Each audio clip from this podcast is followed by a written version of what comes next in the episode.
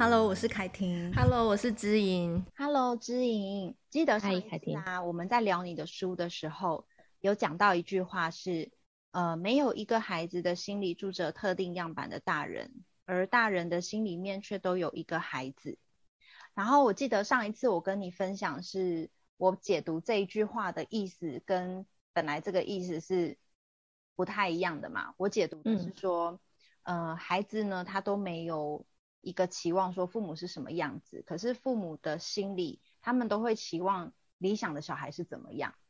对不对？嗯、然后，嗯，刚好你在书里面也有一篇是讲到真实的孩子和理想中的孩子。我那天看到的时候，就觉得说，哎，这跟我之前我常常跟家长做的一个活动也蛮有关联的，就是我们都在探讨孩子的一些。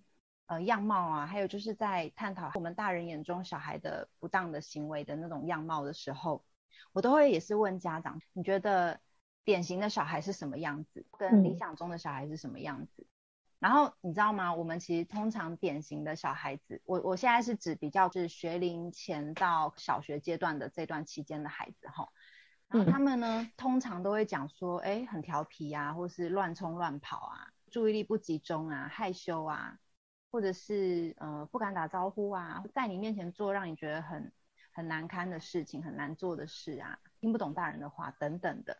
然后我们都会讲得很有，就是心有戚戚焉，对不对？就是说对对对，小孩都是这样。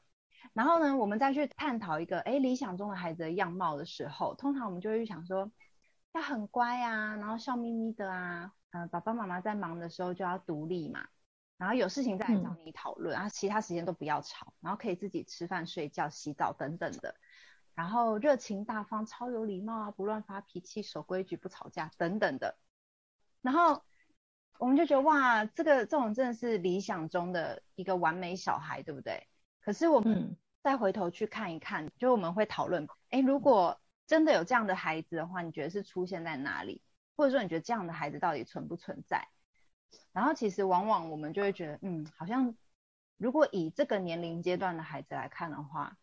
似乎这样的小孩应该是不存在的。不然就是你可能会开始担心说，哎，他是不是今天怎么了？他是不是生病了？就好像其实我们理想中的孩子的样子，跟真的实际上孩子的样子，其实是非常有出入的，而且。我们其实是理性上有时候去看孩子的状态的时候，你会觉得说，这就是个很平常的孩子的状态啊。那我们干嘛要跟他计较那么多呢？或者说我们要试图去了解他嘛，对不对？可是当我们在非理性状态的时候，就是会呈现暴走，或者说哎，觉得孩子很烦。所以其实这个好像也是算父母内心有点双重标准，对不对？我也很想要跟你讨论一下，就是每个人为什么都会有这种。一个理想样貌或者理想型在心里，你的书里有讨论到这个部分，想跟你聊一聊。嗯，好啊，其实我在书里面有提到，父母的心里面其实有两个孩子。那跟你刚刚所说的那个完美的小孩的，让父母去思考说，哎，其实我们内心期望的孩子要是什么样子，你才会觉得，哇，他是你的孩子，或是他很乖，他可以配合着我们的生活，因为。当我们的生活是绕着孩子的时候，他可能不见得这么的知道父母其实也有需要。那其实，在孩子两岁以前啊，我们大多数是围绕着孩子的生活跑，因为他的内心也还没有办法装下别人。所以呢，就是他当他慢慢的去领会或感受别人，大概是一岁半到两岁，他会慢慢的知道说，诶，父母跟我是不一样的，父母也有他的需要，或是当他的不耐烦发脾气，是会影响到我的耶。哦，这个人有感觉哦，可是大多数盘踞在他心里面的还是那个我想要怎样，我想要怎样，我要自己来，我怎么的。在两岁以前的孩子，大多数这个状态。所以，当两岁以前的父母，其实这两年的协调跟以孩子为主，重心放在孩子身上，其实是一个必然的过程。就算你没有以孩子为主，你也会因为他的吃喝拉撒睡而受到影响。然后。如果没有稍微依着他的吃喝拉撒睡，其实对我们来说会是更不协调的，因为他没有办法搭配大人的时间。但是在两岁以后的父母，其实会慢慢的找回一些主控权，是，诶，孩子，当你有必要的电话要接，当你有必要的事情要做，他是需要嘛慢慢的能够自己稍微杀时间跟忍耐跟等待一下的。嗯，这时候孩子也会出现理想跟现实的冲突，然后慢慢的从生活中装进其他人，所以他那时候最喜欢的就会是拿爸爸妈妈东西去做他想做的事。所以其实对孩子来说啊，他们有他们发展的时程，那只是说，其实，在父母的内心里面，有两个部分是也是需要被安定的。第一个是我们有现实的压力。我们在那个要求小孩的过程，很希望他拜托配合一下。例如说，假设你花了两千多块带孩子去上了一个课程，就他在里面追赶、跑跳碰之外，破坏人家的东西，你会不会内心尖叫说拜托配合一下？而且花那么多钱是来听一下老师跟看同学互动，你对于上课有一个期待，嗯，所以你会希望他能够去学习跟内化这些，以学龄以那个青少年。前青春期以前的孩子，学龄的孩子，你也会有这样的要求嘛？就是说，哎，例如他去上书法课，一直乱喷墨汁，嗯，那你就会觉得天哪，到底是来干嘛的？费钱。然后跟对，第一个是浪费钱，第二个是他怎么跟同年龄的孩子反应不一样？他是有什么问题？然后或者是第三个是内心里面会觉得说，我要你该学的不学，然后现在去影响别人，就是这些压力其实会。让我们拜托配合的这一个点大于眼前他在干嘛？他是不是真的碰到那么多人的时候，他注意力涣散，还是他有什么需要帮忙的地方？所以有时候我们真的需要借力来帮助自己去冷静跟评估这个孩子发生什么事。而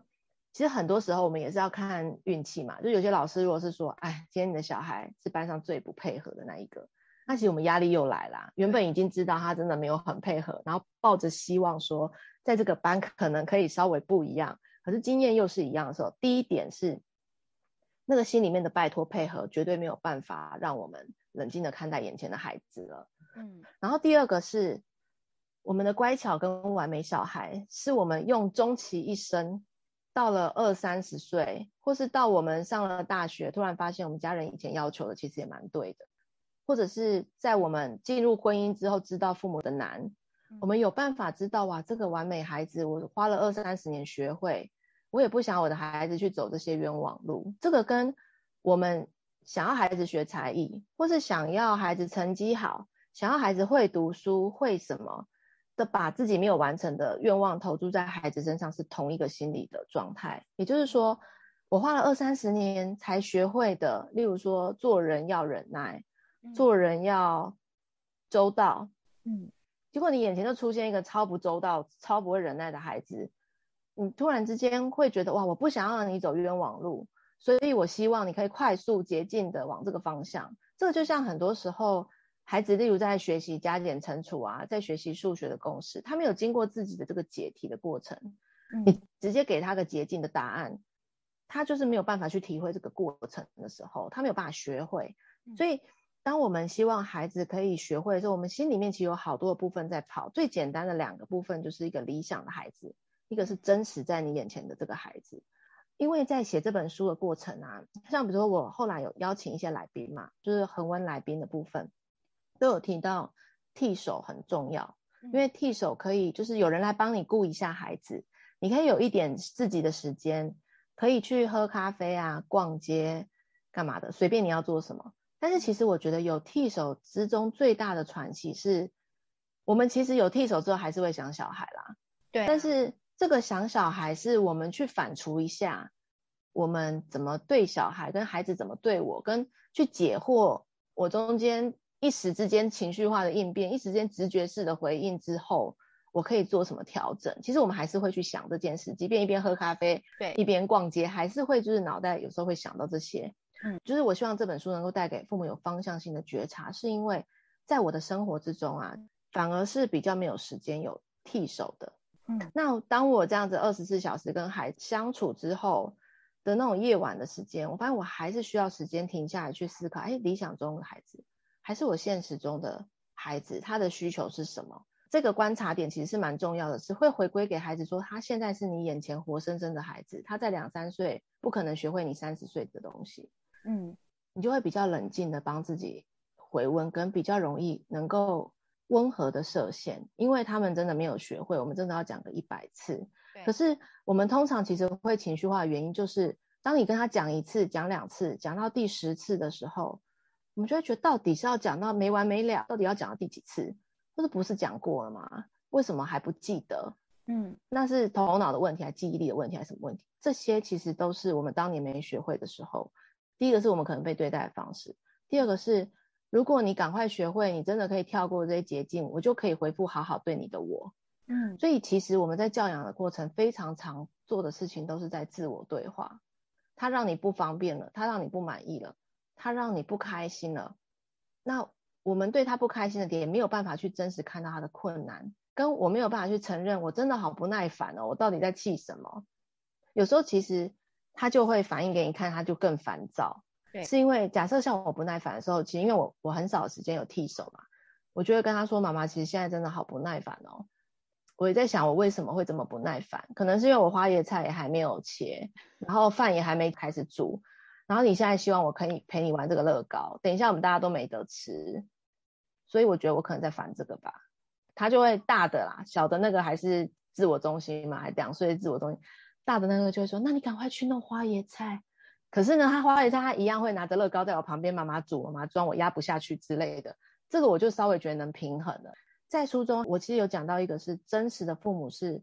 当我陪他煮完乐高，但是我心里面想的是，天哪，我累积一堆事情没有做，因为我爱你，我希望能够陪你，我想要看到你满足开心的表情，结果我真的该做事情或我妈妈需要完成的这些家务，我一样都没有做，到最后我们两个都不开心，因为当你玩完你饿的时候，真的没有东西可以吃的时候。我们就要面临一起饿、一起崩溃、血糖降低，跟我就会怪你说，你看我刚刚本来就要去完成这些，可是你又没有让妈妈有这些时间去完成，那他也莫名其妙啊。但是这些是我们心里面的压力嘛，所以其实它是一整套的，就是说从前面帮压力做油水分离，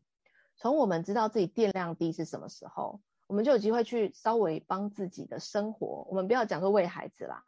帮自己的生活超前部署一下，是让孩子知道那个时刻表，说妈妈什么时候会做什么，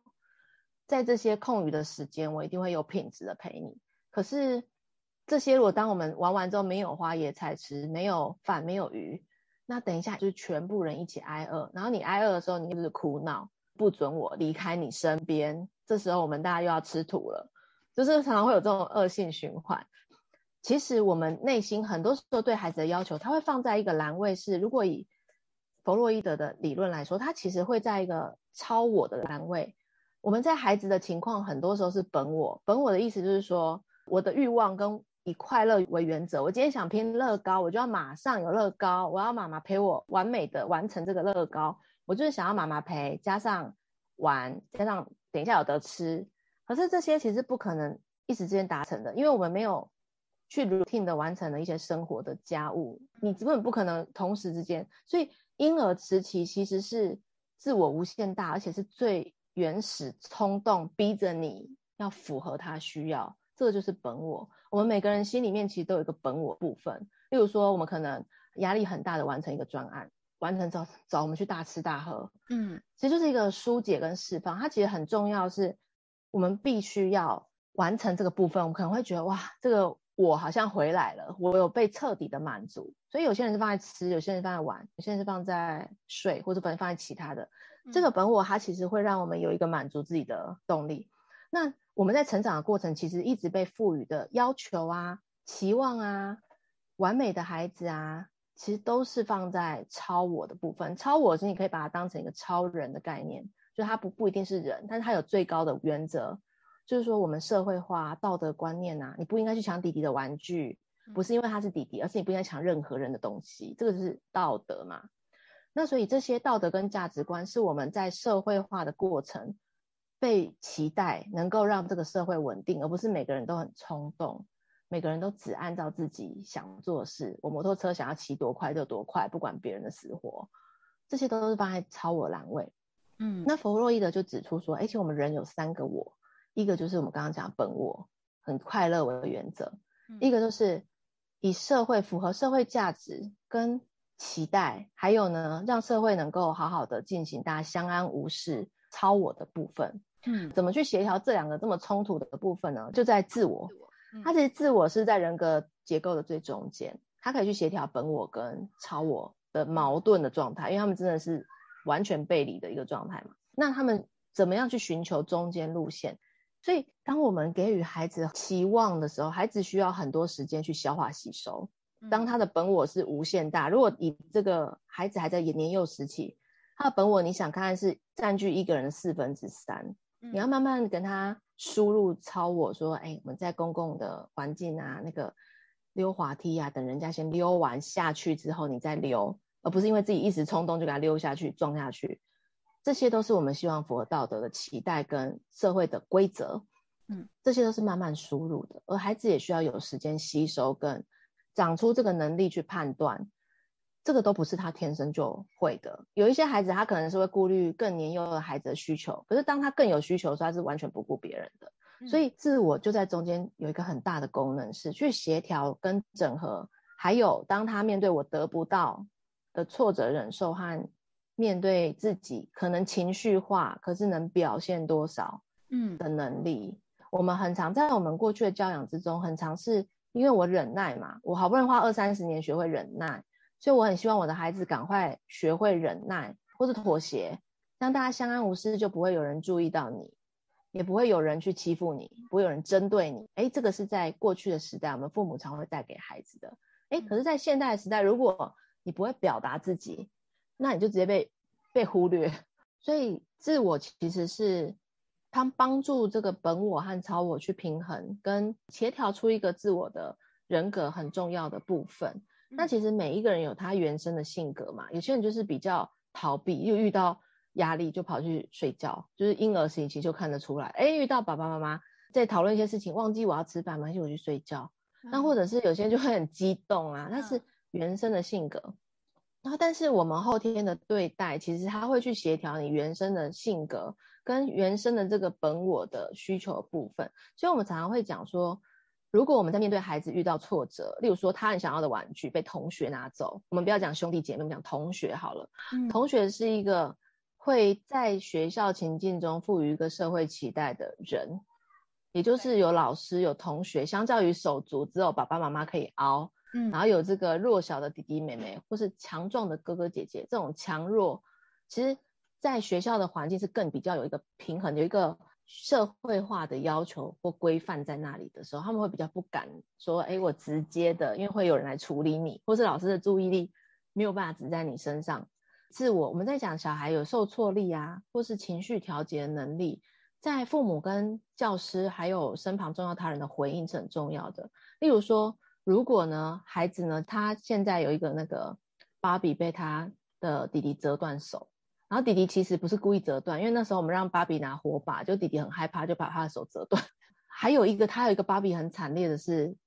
被他哥哥，就是他偶尔来玩的堂哥踩踩断头。对对对，踩断头那一只真的蛮恐怖的。如果假设是他被踩断头一只芭比好了，那我们就帮他说。啊，没关系啦，反正妈妈最近嗯、呃、有赚钱嘛，我就再买十只给你好了。嗯，看他要踩几只就有几只，你至少其他没有断头的。嗯嗯，那孩子他等于是没有去承受这个，哎，我受挫了之后，我怎么去解决这个问题？就就这个破掉的芭比，我要怎么让它修复？对，他等于是直接有了一个更增强的经验，是我又出现了十只好玩的芭比，或是好了，你要踩就踩啦。反正我还有其他九只，哎，再踩断，我还有其他八只，嗯，就在这样子的，反倒是他挫败经验去跳到一个兴奋的经验的时候，对孩子来说，他比较难去沉浸在那个，哎，我受挫了，我去处理，处理之后解决。虽然它不是一只完整像原本完美的芭比，但是它经过修复之后，我们可以完成它的百分之八十，嗯，就这样的芭比，我觉得还是可以接受芭比。然后我觉得。反正人都有缺陷嘛，这就是他看不出来的缺陷。嗯，所以怎么跟孩子去探讨的时候，他其实会影响到他在情绪调节，跟他自我去平衡超我跟本我。本我就是我还想要再一百只芭比，对，或是之后买了一百只还好，我都不要芭比了。嗯，就是本我就是一个以快乐为原则，我现在想要什么就什么。可是超我是一个，我们遇到这个情境，我们可以怎么处理啊？或者是理想化，因为一个芭比你可以正常哭哭个。半小时，可是你又拖了两小时，太夸张。这不符合在社会里面的情境。嗯，他们会有一些要求跟规范，所以在协调跟整合这两个，如果他马上在他挫折感之中跳到一个很兴奋的经验，去寻求兴奋的经验，去寻求马上立即解决，他就会是一个婴儿式膨胀的状态。我是凯婷，我是知莹，Face 崩溃娃的镇定剂，我们下集见喽。